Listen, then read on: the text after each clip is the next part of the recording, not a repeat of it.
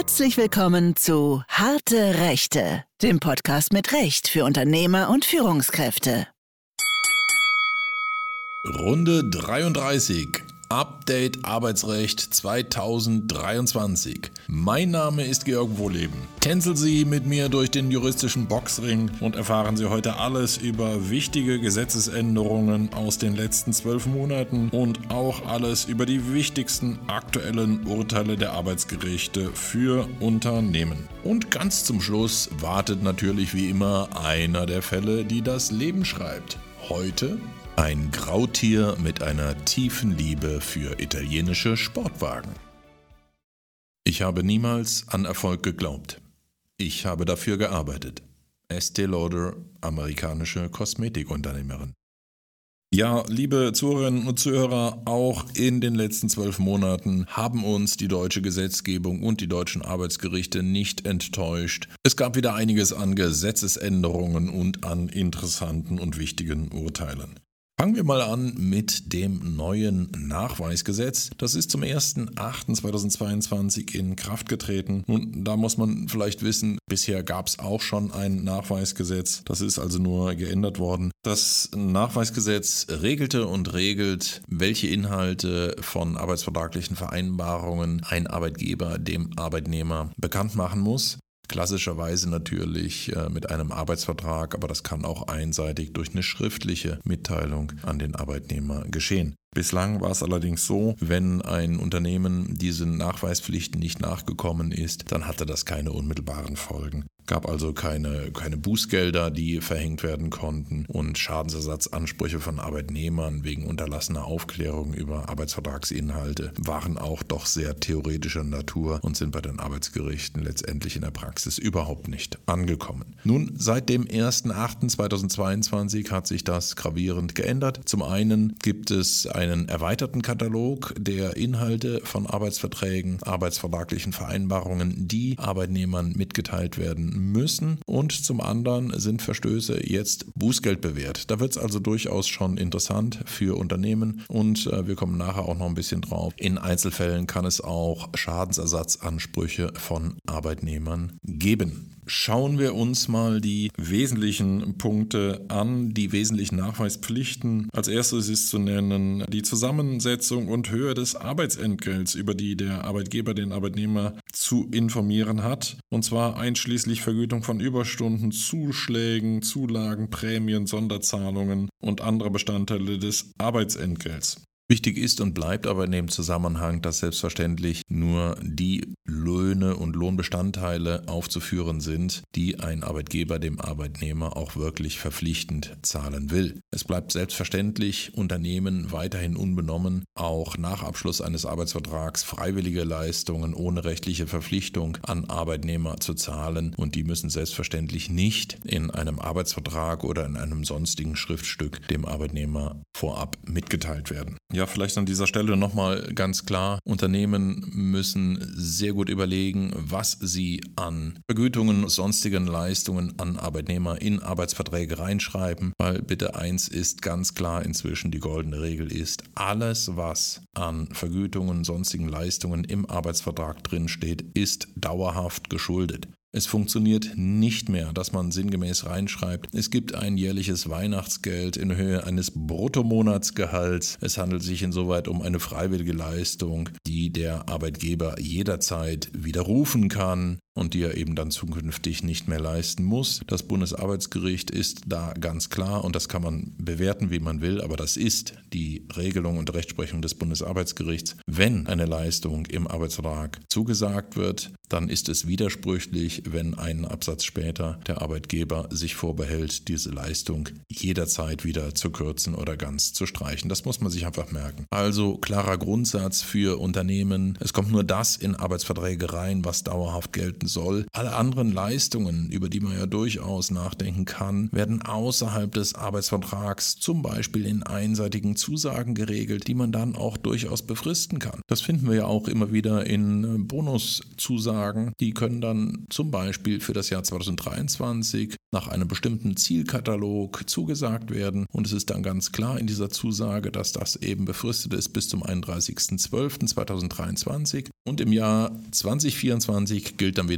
neues Spiel, neues Glück und das hält ein Unternehmen finanziell auch flexibel. Das ist ja durchaus wichtig für das Überleben in wirtschaftlich schwierigeren Zeiten. Lassen wir aber mal das Arbeitsentgelt und seine Bestandteile hinter uns. In einem Arbeitsvertrag muss ein Arbeitgeber den Arbeitnehmer auch über eine mögliche vereinbarte Probezeit oder über eine mögliche vereinbarte Befristung informieren. Unter uns, das ist natürlich eine Selbstverständlichkeit. Insoweit gilt ja auch, dass die Befristung eines Arbeitsverhältnisses nur dann wirksam ist, wenn sie schriftlich vereinbart wurde. Also Schriftform heißt immer Originaltinte auf einem Dokument von beiden Seiten. Ja, und wenn ein solches Dokument eben von beiden Seiten im Original unterschrieben wurde, dann hat der Arbeitnehmer ja auch Kenntnis von dieser vertraglichen Vereinbarung. Wenn Sie noch ein bisschen mehr über die Möglichkeit der Befristung von Arbeitsverträgen wissen wollen, hören Sie in einen der letzten Podcasts rein. Da gab es das entsprechende Thema. Und äh, was wir noch zur Probezeit anmerken sollten, ist, eine Probezeit ist klassischerweise für maximal sechs Monate zulässig. In Ausnahmefällen kann eine Probezeit auch darüber hinaus noch verlängert werden oder von vornherein schon länger vereinbart werden. Aber da würden Sie sich als Unternehmen auf dünnes Eis begeben. Meine klare Empfehlung ist eine Probezeit maximal sechs Monate.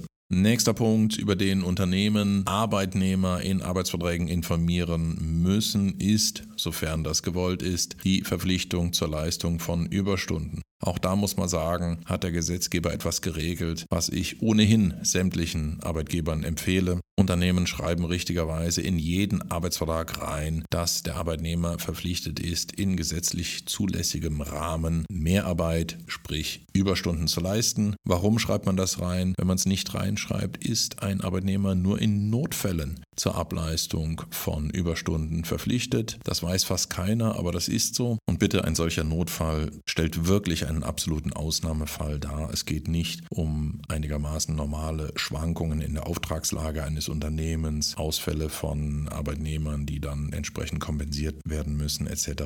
Das alles sind keine Notfälle. Also bitte nochmal ganz klar, in jeden Arbeitsvertrag gehört eine Regelung rein, wonach Arbeitnehmer zur Ableistung von Überstunden verpflichtet sind. Kleine weitere Anmerkung an der Stelle. Es gibt keine gesetzliche Verpflichtung zur Zahlung von Überstundenzuschlägen. Wenn nichts anderes vereinbart ist, sind Überstunden wie ganz normale Arbeitszeit zu vergüten. Ja, und den Knaller der Nachweispflichten habe ich mir natürlich für den Schluss aufbewahrt. Das ist eine Regelung, die ich persönlich für absolut bedenklich halte, aber sie ist im Nachweisgesetz drin seit 1.8.2022 und muss dementsprechend zwingend beachtet werden. Seit 1.8.2022 sind Arbeitgeber verpflichtet, ihre Arbeitnehmer zum einen ausdrücklich auf die geltenden Kündigungsfristen für das Arbeitsverhältnis hinzuweisen und auf das Schriftformerfordernis für eine Kündigung. Sie sind aber auch noch weiter verpflichtet, die Arbeitnehmer darauf hinzuweisen, dass diese im Fall einer Kündigung Kündigungsschutzklage erheben können. Das muss man sich wirklich mal auf der Zunge zergehen lassen. Da werden Arbeitnehmer vom Gesetz Gesetzgeber wie unmündige Bürger behandelt und gesehen, die also ihre eigenen Rechte nicht wissen und die ausdrücklich vom Gegenüber, vom Vertragspartner darauf hingewiesen werden müssen, dass Klage erhoben werden kann gegen den anderen Vertragspartner. Das finde ich schon ein starkes Stück und der Hinweis muss auch sehr detailliert erfolgen. Es muss zum Beispiel auch darauf hingewiesen werden, dass es für Kündigungsschutzklagen eine Frist von drei Wochen gibt und dass, wenn die Frist nicht eingehalten wird, eine Klage nicht mehr möglich ist und die Kündigung unwiederbringlich wirksam ist. Also, wir halten fest, Unternehmen weisen zum einen detailliert jetzt auf Kündigungsfristen hin. Es genügt nicht mehr, wenn man sagt, es gelten die gesetzlichen Kündigungsfristen, sondern äh, die gesetzlichen Verlängerungen der Kündigungsfristen je nach Dauer der Betriebszugehörigkeit müssen detailliert im Arbeitsvertrag aufgeführt werden. Das führt zu einer schönen Aufplusterung des Arbeitsvertrags in diesem Punkt und dann kommt eben noch eine ausführliche Belehrung zur Kündigungsschutzklage, zur Möglichkeit der Kündigungsschutzklage und zur geltenden Klagefrist. Und Und wenn Unternehmen der Nachweispflicht in diesem Punkt nicht sauber nachkommen, kann es jetzt für Unternehmen richtig teuer werden.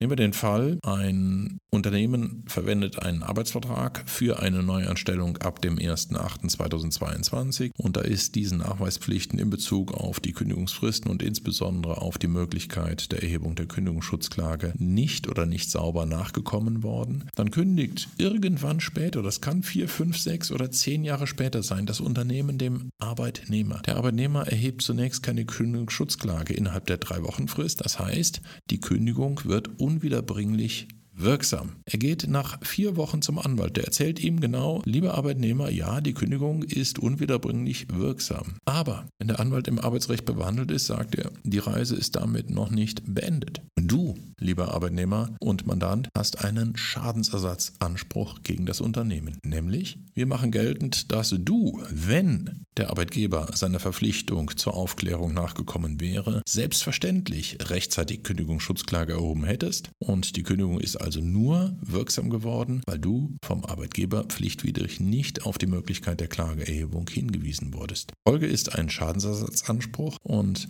der Schadensersatzanspruch besteht im Ergebnis darin, so gestellt zu werden, als wäre die Pflichtverletzung nicht eingetreten. Wäre die Pflichtverletzung mangelnder Hinweis des Arbeitgebers nicht eingetreten, hätte der Arbeitnehmer Klage erhoben, dann wäre die Kündigung im Beispielsfall für unwirksam erklärt worden und das Arbeitsverhältnis bestünde fort. Äußerst unangenehmes Ergebnis für den Arbeitgeber ist also, dass trotz wirksamer Kündigung der Arbeitnehmer weiterhin sein Gehalt bekommen muss. Ja, er muss im Zweifelsfall dann auch bei Gelegenheit mal wieder zur Arbeit erscheinen. Aber das sind richtig teure Fehlerquellen nach dem neuen Nachweisgesetz und deswegen bitte, das geht an alle Unternehmen, sie müssen ihre Arbeitsverträge für alle Arbeitsverhältnisse, die ab dem 1.8.2022 begonnen haben, neu fassen. An dieser Stelle nochmal ganz klar, diese Änderungen des Nachweisgesetzes gelten nur für Arbeitsverhältnisse, die ab dem 01.08.2022 begründet wurden. Sogenannte Altfälle, die also Arbeitsverhältnisse betreffen, die zu diesem Zeitpunkt schon bestanden. Da müssen Unternehmen im Ergebnis nicht handeln. Die alten Arbeitsverträge gelten nach wie vor und es gibt da auch nicht die Möglichkeit, nach dem neuen Nachweisgesetz entsprechend, dass Schadensersatzansprüche und so weiter entstehen. Aber bitte die neuen Standardarbeitsverträge in Unternehmen, wer das noch nicht gemacht hat als Arbeitgeber, der muss es wirklich im eigenen Interesse sofort grundlegend überarbeiten lassen. Jetzt kommen wir aber mal zu einem Fall aus der Rechtsprechung der letzten zwölf Monate, und zwar zu einem ganz aktuellen Urteil des Bundesarbeitsgerichts vom 16.02.2023. Equal Pay in aller Munde und auch im Munde des Bundesarbeitsgerichts. Folgender Fall lag der Entscheidung des Bundesarbeitsgerichts zugrunde. Eine Frau wurde zum 1.3.2017 bei einem Unternehmen als Außendienstmitarbeiterin, also im Vertrieb, beschäftigt. Einzelvertraglich wurde ein Grundgehalt von 3.500 Euro vereinbart, mit dem die Arbeitnehmerin auch grundsätzlich zufrieden war. In etwa zur gleichen Zeit wurde ein männlicher Außendienstmitarbeiter beim gleichen Unternehmen im Vertrieb im Ergebnis mit gleichen Tätigkeiten eingestellt. Bei den Einstellungsverhandlungen wurde diesem männlichen Bewerber eben auch das Grundgehalt von 3.500 Euro angeboten. Damit war der aber nicht einverstanden. Der Bewerber sagte dem Unternehmen im Ergebnis, Ergebnis, also unter 4.500 Euro brutto werde ich hier nicht anfangen. Das Unternehmen akzeptierte das und das wurde entsprechend als Grundgehalt vereinbart. So weit, so gut oder auch nicht. Die Arbeitnehmerin erfuhr irgendwann davon, dass ihr männlicher Kollege im Ergebnis für die gleichen Tätigkeiten 1000 Euro mehr pro Monat bekam. Und sie erhob nach anwaltlicher Beratung dann eine Klage. Und zwar eine Klage auf die Differenz der Vergütung. Die wollte im Ergebnis für den Zeitraum seit Einstellung auch 4500 Euro als Grundgehalt bekommen, machte eine entsprechende Zahlung beim Arbeitsgericht geltend. Nun, liebe Zuhörerinnen und Zuhörer, das Bundesarbeitsgericht hat der Arbeitnehmerin im Ergebnis diese Differenzvergütung zugesprochen. Es gibt hier zwei interessante Gesetze, die hier ins Spiel kamen. Einmal das Entgelttransparenzgesetz und einmal das allgemeine Gleichbehandlungsgesetz. Und beide Gesetze bezwecken im Ergebnis, dass eine Ungleichbehandlung wegen des Geschlechtes verboten ist. Die Gesetze regeln auch noch andere Sachverhalte, insbesondere das allgemeine Gleichbehandlungsgesetz. Aber Gleichbehandlung Mann und Frau, gleiche Vergütung für gleiche Tätigkeit Mann und Frau, das ist wesentlicher Inhalt des Entgelttransparenzgesetzes und es ist ein Inhalt des allgemeinen Gleichbehandlungsgesetzes. Ja, das Bundesarbeitsgericht war der Auffassung, dass das Unternehmen die weibliche Mitarbeiterin dadurch aufgrund ihres Geschlechts benachteiligt hat, dass sie ihr ein niedrigeres Grundgehalt gezahlt hat als dem männlichen Kollegen, obwohl die Klägerin und der männliche Kollege die gleiche Arbeit verrichteten. Das Unternehmen hatte sich damit verteidigt, dass es gesagt hat, ja, wir haben doch auch dem männlichen Bewerber unser Standardgrundgehalt von 3500 Euro in den Raum gestellt, aber der hat dann eben so gut verhandelt oder überhaupt mal verhandelt, dass wir eben im Ergebnis dann die 4.500 Euro zahlen mussten, um ihn zu kriegen. Das hat dem Bundesarbeitsgericht als Begründung nicht genügt. Nun, was müssen wir uns zu dieser Entscheidung inhaltlich merken? Also der erste Punkt ist, wenn ein Arbeitnehmer und eine Arbeitnehmerin für die gleiche Tätigkeit unterschiedliches Gehalt erhalten, dann spricht nach Auffassung des Bundesarbeitsgerichts erstmal eine Vermutung dafür, dass hier eine Ungleichbehandlung aufgrund des Geschlechts erfolgt ist. Für Unternehmen muss damit allerdings die Reise noch nicht zu Ende sein. Es ist immer noch zulässig, Männer und Frauen unterschiedlich zu vergüten. Das muss allerdings einen sachlichen Grund haben. Wenn also eine Vermutung erstmal dafür spricht, dass eine Frau weniger Gehalt erhält als ein Mann für die gleiche Tätigkeit, dann ist es Sache des Unternehmens darzulegen und zu beweisen, dass die ungleiche Bezahlung nicht auf dem Geschlecht, sondern auf anderen objektiven Kriterien beruht. Zulässig ist eine Ungleichbehandlung aus Arbeitsmarkt, Leistungs- und Arbeitsergebnisbezogenen Kriterien. Das sind mal wieder dehnbare Begriffe. Es ist im Ergebnis so, Unternehmen dürfen besonders leistungsfähigen Arbeitnehmern selbstverständlich mehr Geld zahlen als nicht so leistungsfähigen und leistungsbringenden Arbeitnehmern des anderen Geschlechts. Unternehmen dürfen auch zum Beispiel Berufserfahrung berücksichtigen für eine andere Bezahlung und so weiter und so fort. Was allerdings wichtig ist, wenn in einem Unternehmen mal auf ersten Schein Frauen und Männer für die gleiche Tätigkeit unterschiedlich vergütet werden, werden sollen, dann muss ein Unternehmen die Gründe hierfür wenigstens mal in der Personalakte sauber dokumentieren. Für den Fall, dass eine Frau dann entsprechende Differenzvergütungsansprüche geltend macht, dann kann ein Unternehmen und muss ein Unternehmen darlegen und beweisen, dass es aus sachlichen Gründen eine unterschiedliche Bezahlung gibt. Das ist nach wie vor zulässig. Das nächste Urteil des Bundesarbeitsgerichts, über das wir heute mal sprechen wollen, ist ein Urteil des Bundesarbeitsgerichts von Dezember 2022 und das beschäftigt sich mit dem Verfall von Urlaub bei Dauererkrankung. Das muss man sagen, das ist ein Dauerbrenner in den letzten Jahren. Wann verfällt Urlaub, wenn Arbeitnehmer dauerhaft erkrankt sind? Da gibt es inzwischen ja die klare Regelung, ausgehend von der Rechtsprechung des Europäischen Gerichtshofs und dann des Bundesarbeitsgerichts. Wenn ein Arbeitnehmer dauerhaft erkrankt ist, dann verfällt sein Urlaubsanspruch spätestens mit Ablauf des 31. März des übernächsten Kalenderjahres. Im dem Urteil des Bundesarbeitsgerichts zugrunde liegenden Fall hatte ein Arbeitnehmer Urlaubsansprüche aus dem Jahr 2014 geltend gemacht. Er war im Jahr 2014, Mitte 2014 arbeitsunfähig erkrankt und hat die Arbeitsfähigkeit bis zum Ende des Arbeitsverhältnisses im Jahr 2020 nicht wiedererlangt. Wir erinnern uns dran, grundsätzlich verfallen Urlaubsansprüche bei dauerhafter Arbeitsunfähigkeit spätestens mit dem 31. März des übernächsten Jahres. 2014er Ansprüche waren nach dieser Regelung mit Ablauf des 31. März 2016 verfallen. Der Arbeitnehmer berief sich jetzt aber darauf, dass es ja eine weitere Rechtsprechung des Bundesarbeitsgerichts gäbe, wonach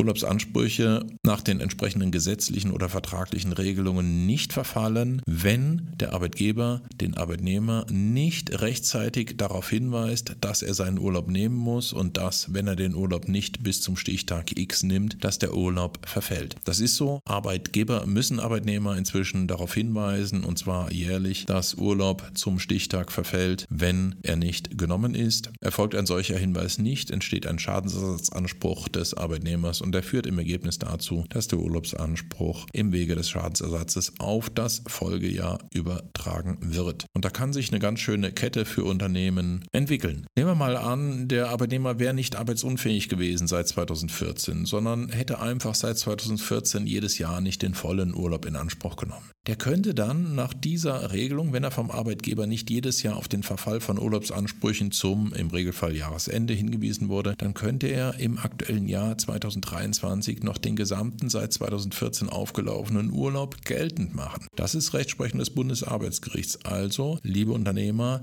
bitte Arbeitnehmer einmal im Jahr rechtzeitig vor Jahresende, das kann auch schon am Jahresanfang sein, darauf hinweisen, ihr habt einen vertraglichen Anspruch oder tarifvertraglichen Anspruch von 30 Arbeitstagen, den müsst ihr bis zum 31.12. im Beispielsfall nehmen. Wenn das nicht geschieht, verfällt der Urlaub.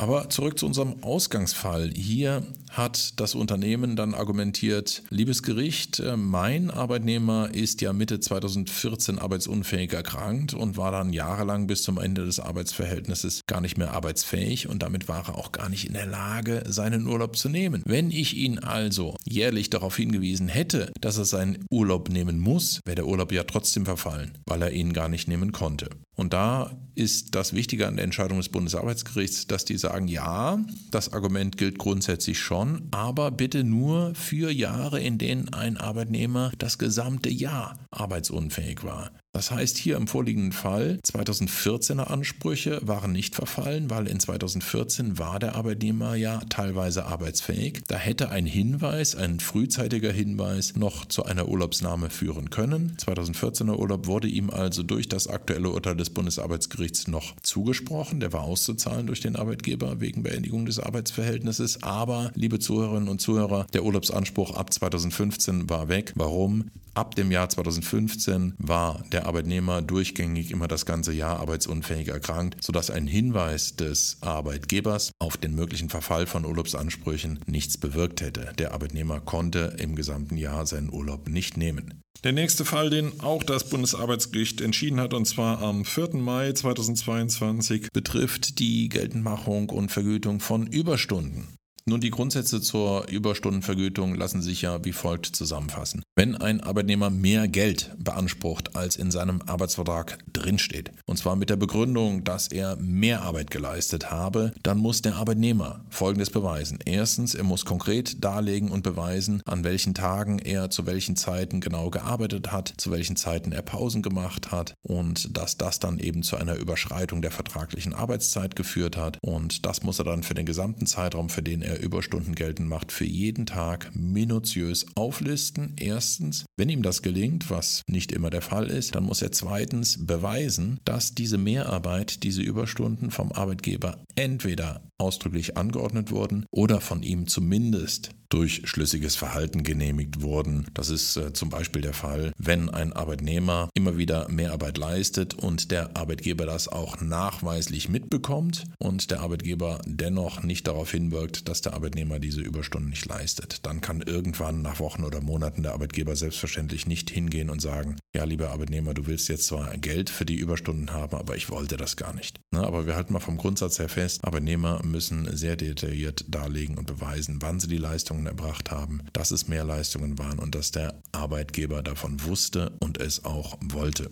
Im konkreten Fall ist es dem Arbeitnehmer schon nicht gelungen, die konkreten Arbeitszeiten für jeden einzelnen Tag aufzulisten. Und zwar war es so, dass beim Arbeitgeber zwar so eine technische Zeitaufzeichnung bestand, aber die erfasste nur Beginn und Ende der Arbeitszeit, aber eben nicht die Pausenzeiten. Und das heißt ja, wenn nur die Bruttoarbeitszeit an dem Tag feststeht, steht dann noch lange nicht fest, wie viel der Arbeitnehmer in diesem Zeitraum gearbeitet hat. Und es bleibt bei den Grundsätzen, die ich vorher schon geschildert habe. Grundsätzlich muss ein Arbeitnehmer eben sagen, Arbeitsbeginn war morgens um 8 Uhr, dann habe ich um 8.47 Uhr Pause begonnen, 8.53 Uhr die Pause schon wieder abgebrochen, nächste Pause war von dann bis dann und so weiter. Das muss auf jeden Tag eben darlegen und entsprechend auch beweisen, das ist dem Arbeitnehmer hier nicht gelungen. Aber der Arbeitnehmer argumentierte dann damit, Moment, wir hatten doch im letzten Jahr auch ein Urteil des Bundesarbeitsgerichts dazu, dass Arbeitgeber verpflichtet verpflichtet sind, Arbeitszeiten zu erfassen. Und zu den Arbeitszeiten, zu einer genauen Arbeitszeiterfassung gehören natürlich natürlich auch die Pausenzeiten. Das lässt sich, liebe Zuhörerinnen und Zuhörer, schon erstmal hören. Aber das Bundesarbeitsgericht hat in seinem aktuellen Urteil absolut klargestellt, dass diese bestehende Verpflichtung zur Arbeitszeiterfassung für Unternehmen einen Zweck hat, nämlich Arbeitsschutz. Das heißt, hat also den Zweck, gesetzgeberischen Zweck, Arbeitnehmer vor gesundheitlicher Überlastung, Überanspruchung zu schützen und hat gerade nicht den Zweck, das hat das Bundesarbeitsgericht klargestellt, es hat nicht den Zweck, eine Vergütung für die Arbeitnehmer sicherzustellen. Lange Rede, kurzer Sinn. Trotz einer inzwischen klar bestehenden Verpflichtung für Unternehmen, die Arbeitszeit ihrer Arbeitnehmer zu erfassen, bleibt es dabei, dass Arbeitnehmer, die Überstunden geltend machen wollen, diese Überstunden detailliert darstellen müssen und zwar minutiös mit einzelnen Arbeitsbeginnen, Arbeitsenden, Pausenzeiten und so weiter für jeden einzelnen Tag. Gelingt das den Arbeitnehmern nicht, wird eine Klage auf Überstundenvergütung wie im vorliegenden Fall keinen Erfolg haben.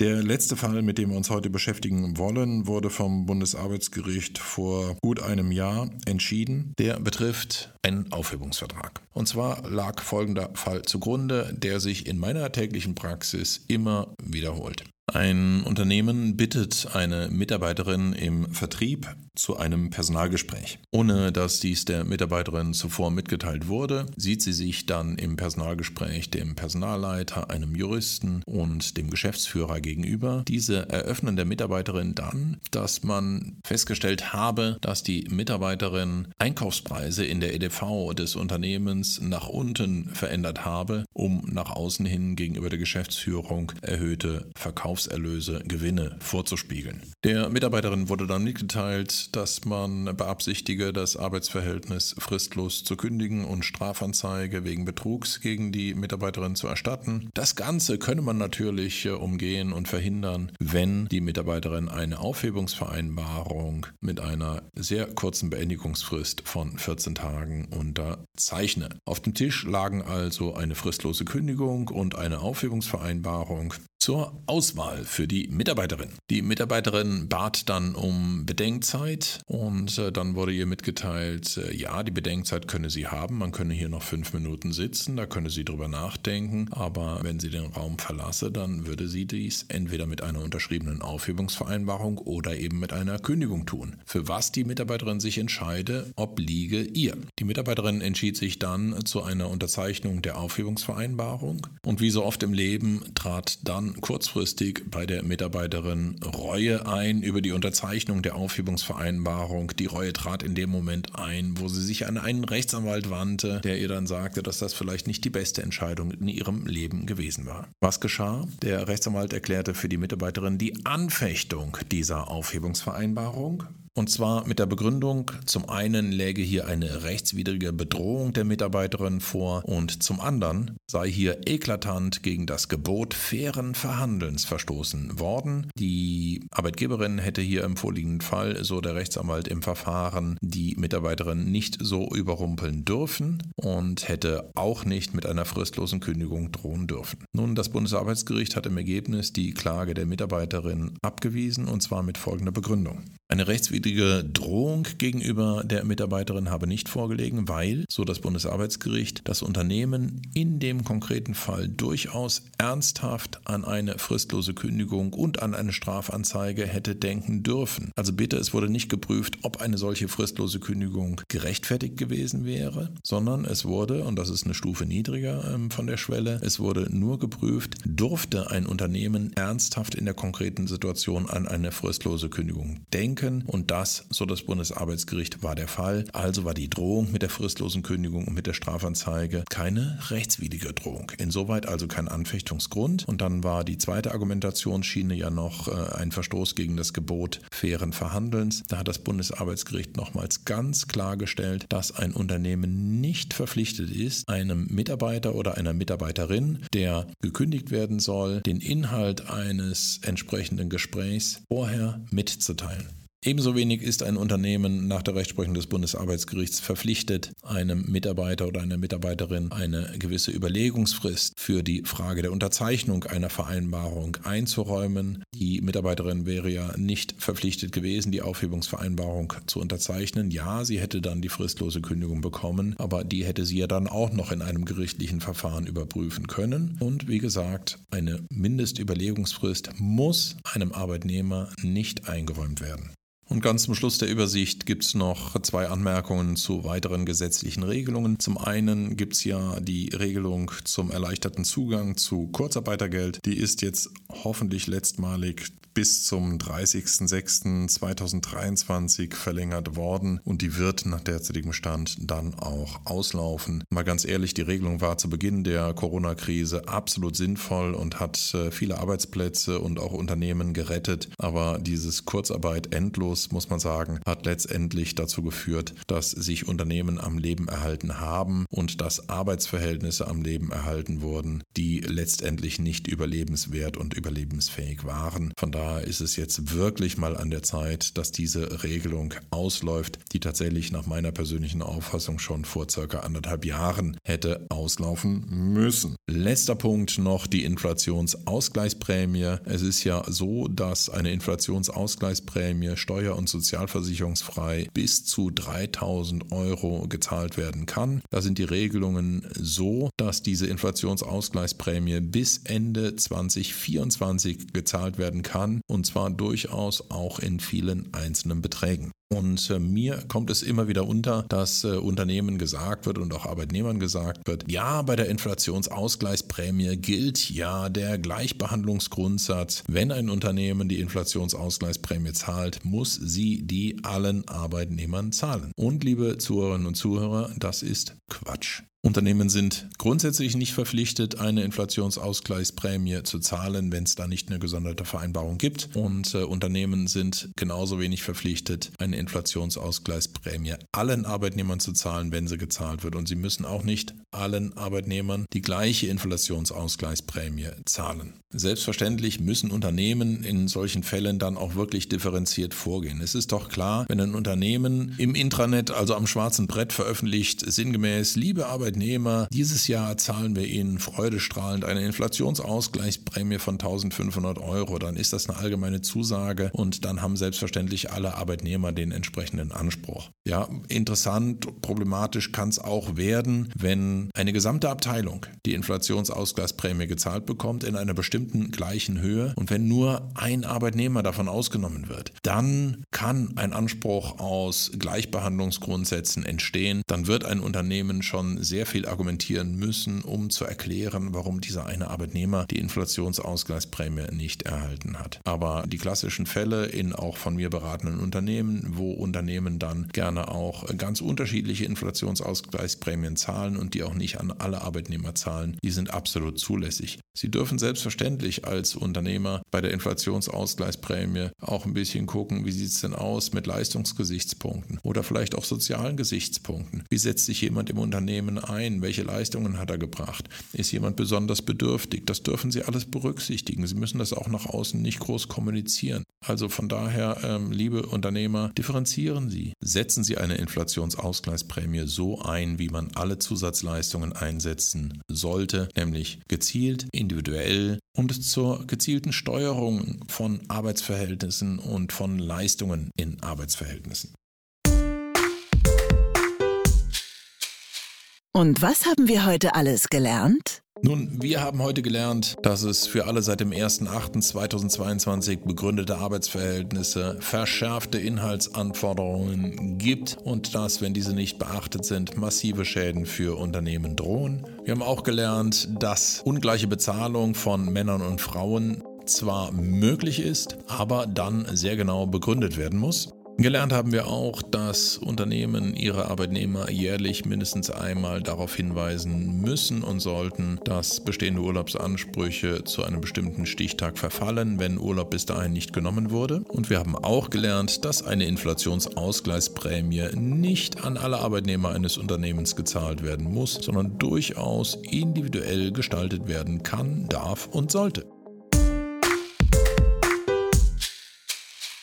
Und jetzt Fälle, die das Leben schreibt. Lehrreiches und manchmal auch Kurioses aus dem Alltag des deutschen Rechts. Nun, unser heutiger Fall trug sich im Jahr 2017 in Hessen zu, und zwar im Zuständigkeitsbereich des Landgerichts Gießen. Protagonisten unseres heutigen Falls sind ein Esel, nennen wir ihn wie im Film Shrek Esel, und der Inhaber eines orangefarbenen, teuren Lamborghini, nennen wir den Inhaber Luigi. Nun, liebe Zuhörerinnen und Zuhörer, Luigi fuhr mit seinem schönen Lamborghini und merkte, dass er sich verfahren hatte. Er wendete rückwärts und fuhr bei diesem Rückwärtswendevorgang rückwärts an einen Weidezaun heran. Auf der Weide befand sich ein Esel, der offensichtlich eine starke Vorliebe für teure italienische Sportwagen hatte. Möglicherweise verwechselte er aber auch ob der Farbe das Auto einfach mit einer riesengroßen Mohrrübe. Sei es wie es wolle, der Esel biss dem rückwärts am Zaun haltenden Lamborghini in den Heckspoiler. Und dies zweimal. Luigi schaffte es dann, wieder den Vorwärtsgang einzulegen und vom Zaun wegzufahren, aber der Schaden war entstanden. Es gab, andere würden sagen, geringfügige Bissspuren am Spoiler, aber liebe Zuhörerinnen und Zuhörer, wenn ein Fahrzeug einen Neuwagenpreis von leicht über 300.000 Euro hat, dann kann die Beseitigung solcher Bissspuren durchaus, wie im vorliegenden Fall, 5.500 Euro kosten, was ja bei dem Preis des Wagens eventuell noch als Schnäppchen gelten kann. Luigi nahm den Halter des Esels auf Schadensersatz in Anspruch und nicht nur der Esel war sturköpfig, sondern auch sein Halter. Er verweigerte eine Schadensersatzzahlung und die Angelegenheit landete schließlich vor dem Landgericht in Gießen. Entscheidendes Gesetz für die Entscheidung des Falls war 833 des bürgerlichen Gesetzbuchs BGB, die Haftung des Tierhalters. In diesem 833 steht drin, wird durch ein Tier ein Mensch getötet oder der Körper oder die Gesundheit eines Menschen verletzt oder, jetzt wird es interessant, eine Sache beschädigt, so ist derjenige, welcher das Tier hält, verpflichtet, dem Verletzten den daraus entstehenden Schaden zu ersetzen. Soweit, so gut. Jetzt kommt aber Satz 2. Die Ersatzpflicht tritt nicht ein, wenn der Schaden durch ein Haustier verursacht wird, das dem Beruf, der Erwerbstätigkeit oder dem Unterhalt des Tierhalters zu dienen bestimmt ist und entweder der Tierhalter bei der Beaufsichtigung des Tieres die im Verkehr erforderliche Sorgfalt beobachtet, beobachtet oder der Schaden auch bei Anwendung dieser Sorgfalt entstanden sein würde. Der Jurist sieht hier einen Unterschied zwischen einem Luxustier und einem Nutztier. Und das war letztendlich die entscheidende Frage, weil eben Nutztiere haftungsprivilegiert sind. Das Landgericht Gießen führte insoweit aus. Bei dem an dem Vorfall beteiligten Esel des Beklagten handelt es sich um ein Luxustier im Sinne von 833 Satz 1 BGB. Es ist nicht von dessen Eigenschaft als sogenanntes Nutztier auszugehen. Für ein Nutztier wäre es erforderlich gewesen, dass der Esel nach seiner überwiegenden Zweckbestimmung in erheblichem Umfang dem Beruf, der Erwerbstätigkeit oder dem Unterhalt des Tierhalters dienen würde. Und das darzulegen und zu beweisen, war dem Halter des Esels nicht gelungen. Also blieb es bei der sogenannten Gefährdungshaftung, das heißt, der Halter des Esels als Luxustier war verpflichtet, den entstandenen Schaden zu ersetzen. Der Esel als offensichtlicher Liebhaber italienischer Edelfahrzeuge konnte allerdings für sich die Erfahrung behalten, einmal unmittelbaren Kontakt mit einem Lamborghini gehabt zu haben. Ja, liebe Zuhörerinnen und Zuhörer, das war's mal wieder für heute. Vielen Dank fürs Zuhören. Ich hoffe, es war einiges für Sie dabei. Ich freue mich auf das nächste Wiederhören beim nächsten Podcast, der Mitte April erscheinen wird. Bis dahin wünsche ich Ihnen ein schönes Frühlingserwachen und denken Sie dran, immer schön senkrecht bleiben. Bis zum nächsten Mal. Das war der Podcast Harte Rechte. Besuchen Sie uns auch auf www.harte-rechte.de und schalten Sie gerne das nächste Mal wieder ein.